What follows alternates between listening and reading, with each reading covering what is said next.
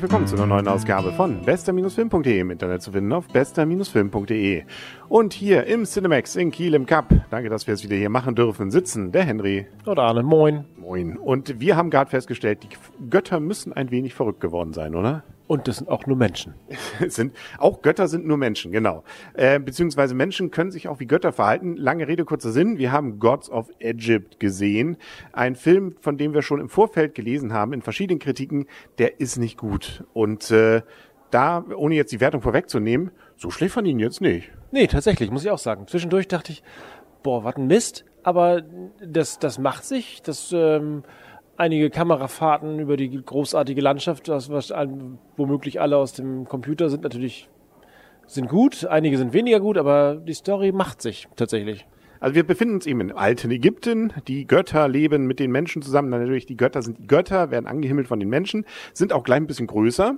Ähm, das ist das Einzige, was echt so ein bisschen dämlich ist, muss man sagen. Das kennt man ja eigentlich schon von den Hobbits ja, und, äh, gedacht, nicht? und den Menschen sozusagen. Nicht? Den gleichen Trick haben sie ja auch angewendet. Na gut, die Götter, nicht? und äh, es gibt da auch gute Götter nicht? und äh, es gibt dann auch mal so einen Bösen dabei. Und äh, der ist dann hier auch gleich mal ganz böse geworden und hat sich dann die anderen zur Brust genommen. Unter anderem hier unseren äh, sozusagen eigentlich neu gesalbten König ähm, kurz mal vor seiner Ernennung ähm, die Augen weggenommen nicht? und Exil gesteckt.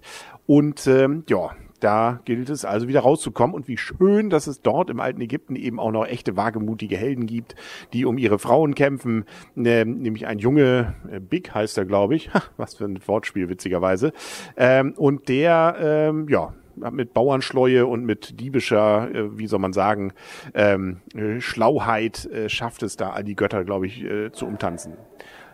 Und in dem ganzen Zusammenhang befindet sich diese gesamte ägyptische Mythologie. Ein paar der bekannten Götter oder weniger bekannten Götter werden rausgeholt, werden ganz interessant dargestellt.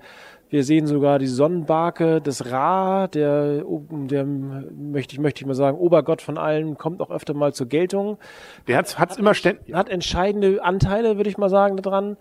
Und ähm, ich glaube so tatsächlich, also wenn man sich mit der Mythologie ein bisschen auskennt, ich hab, musste leider feststellen, ich habe einen Großteil davon schon wieder vergessen, das ist zumindest ansatzweise tatsächlich so dargestellt, wie es, wie es sein sollte oder wie es, wie es überliefert ist nur halt ein ganz klein bisschen frei interpretiert. Sehr frei gleich. Also auch dieser, dieser, wo Radar ja so gegen kämpft, das sieht ja so ein bisschen aus wie so ein Sandwurm, nicht? Aber die haben sie noch mal wieder rausgeholt. Das stimmt, das stimmt. Aber der Name Apophis ist, ist tatsächlich ja, äh, abgesehen von, dass es auch einen Meteoriten gibt, von dem man erwartet wird, irgendwie, was, wie viel, wie 100 Jahren äh, zerstört er oder könnte er die Erde treffen?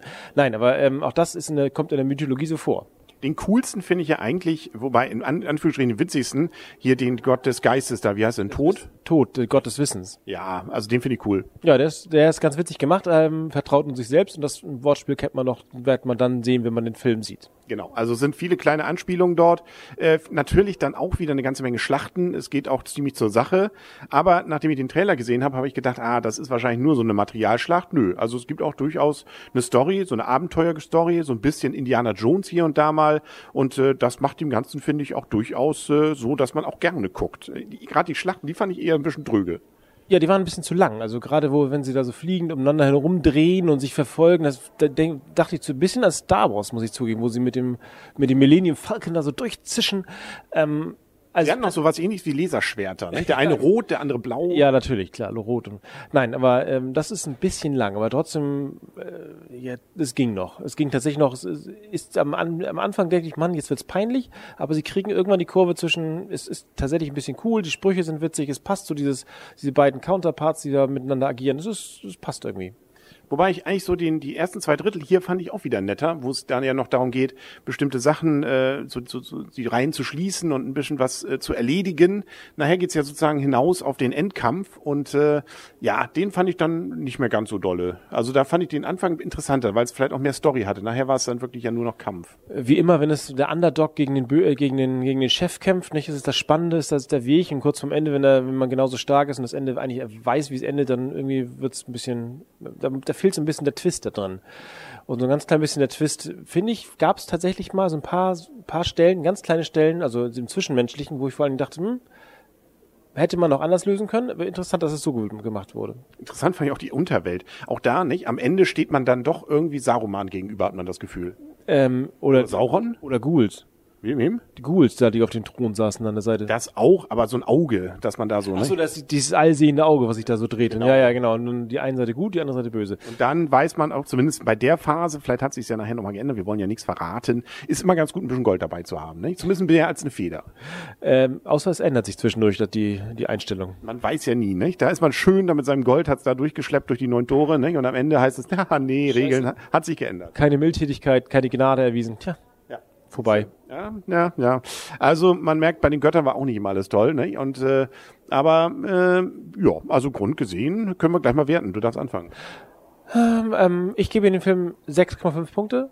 Ähm, er war deutlich besser als finde ich, oder finden wir anscheinend beide, als die Kritiken. Man kann ihn wirklich gut gucken. Er ist sehr unterhaltsam. Er ist richtig auch von der, von den Visual Effects gut gemacht. Die, das ist dieses gute alt, good old Egypt, ähm, mit den riesen sonstigen Sachen, die sie da gebaut haben. Sieht ziemlich cool aus. Ähm, aber hat natürlich Längen, das ist ein bisschen dämlich ist es schon, schon, schon sagen. An einigen Stellen. Ähm, äh, ja, stimmt. äh, es gibt ja auch noch die Göttin der, der Diebe, ne? Die hat's, äh, hat's auch, äh, also ist auch ganz nett. Ja. Ähm, auf jeden Fall, nee, stimme ich dir auch vollkommen zu. Also es gibt so Szenen, ah, wenn es dann so ein bisschen Superman-mäßig dann so abgehoben wird, ne? Und wenn sie dann fliegen, also solange sie sich nicht verwandeln, geht's eigentlich noch. Ähm, dann wird's meistens, äh, dass man sich sagt, ach, da, da hätten sie vielleicht auch noch mehr machen können. Da hätte ich lieber Tod noch länger gesehen hier hier diesen Weisheitsgott, ähm, weil der, der war irgendwie cool, fand ich. Äh, Im Sinne von wirklich witzig. Aber egal. Deswegen von mir gibt's auch 6,5. Ich schließe mich da an. Also ist nicht der Oberhammer, dass man sagt, oh ja, da werde ich mich in einer Woche noch groß dran erinnern, diesen Film. Aber so, dass ich mich während der Zeit gut unterhalten gefühlt habe und äh, keine Gefühl hatte, dass ich da sagte, oh ja, jetzt hoffentlich geht's jetzt schnell zu Ende. Höchstens gegen Ende so ein bisschen bei dem Kampf. Aber ansonsten, ähm, nö, schön. Also, und man ahnt natürlich, dass, äh, wie es vielleicht enden könnte, aber ja, man weiß vielleicht ja doch nicht. Vielleicht nicht, nein. Vielleicht nicht. Jetzt geht aber, wo wir gerade bei Supermännern sind, ne? also die Götter bleiben uns, glaube ich, die nächsten Wochen komplett erhalten. Nächste Woche kommt dann ja hier der, der Gott äh, des Schildes, der Amerikaner, ne? der amerikanische Gott, hier der, der ähm, First Avenger. USA. Genau, USA. der gute. Ähm, dann haben wir... Oder, oder nicht nicht, wer weiß. Ähm, dann, glaube ich, kurz danach kommen dann schon die X-Men wieder, ne? Die haben auch einen Gott, den sie mitbringen. Ja, den ihren eigenen, dummerweise. Ja. Ähm, weiß nicht. Dann gibt's hier, glaube ich, dazwischen hätten wir noch hier, hier, äh, wie heißen die, diese kleinen Schweine, die da kommen? Minions? Nein. Schweine im Weltall? Nein, hier Angry Birds, die doch Ach die so, Schweine anhimmeln. Schweine, ja, die, die Himmel, die Schweine an. Am Anfang ja. Also Götter, also nur Götterfilme ähm, und äh, wo, das ist schön irgendwie, finde ich. Auf welchen Götterfilm freust du dich am meisten? Gibt's noch ein Tor? irgendwann demnächst? Ah, kommt auch noch alles. Für irgendwann. Aber ich, von diesem Jahr weiß ich nicht. Ähm, wobei da ist, glaube ich, hier nur dein Part eigentlich der interessante. Tor fand ich nie so toll. Tor, Tor kommt Hallo? natürlich. Tor, Hallo? natürlich kommt Tor. Der kommt doch hier bei Ghostbusters ähm, als als äh, Empfangsdame. Jetzt, ja, genau. Jetzt geht's los. Hier Tor ist nicht ist nicht cool. Was ist das denn hier? Die, der hat nur einen Hammer. Der hat einen Hammer. Du kommst nicht nach Valhalla rein. ja, das, das, ah, man muss auch solche. Man muss auch mal äh, kritische Worte sagen. Nicht beim Gott wer, die Valhalla, das wäre, wir wissen ja gar nicht, welche Mythologie stimmt. Äh, die, die gerade passend ist. Genau. Aber wie gesagt, Thor, der wird noch äh, Vorzimmerdame bei den Ghostbuster-Damen. Ja, das wird wirklich auch. Das was wird, ich weiß es nicht. Also die Ghostbuster selber, hoffentlich macht er ein bisschen mit, weil sonst nur die vier, die vier Typen da. Mädels. Ich weiß nicht. Ja, aber wir müssen trotzdem wahrscheinlich sehen. Dann sagen auf Wiedersehen und auf Wiederhören für heute der Henry. Und Arne, tschüss. Und tschüss. Winke, winke, lang.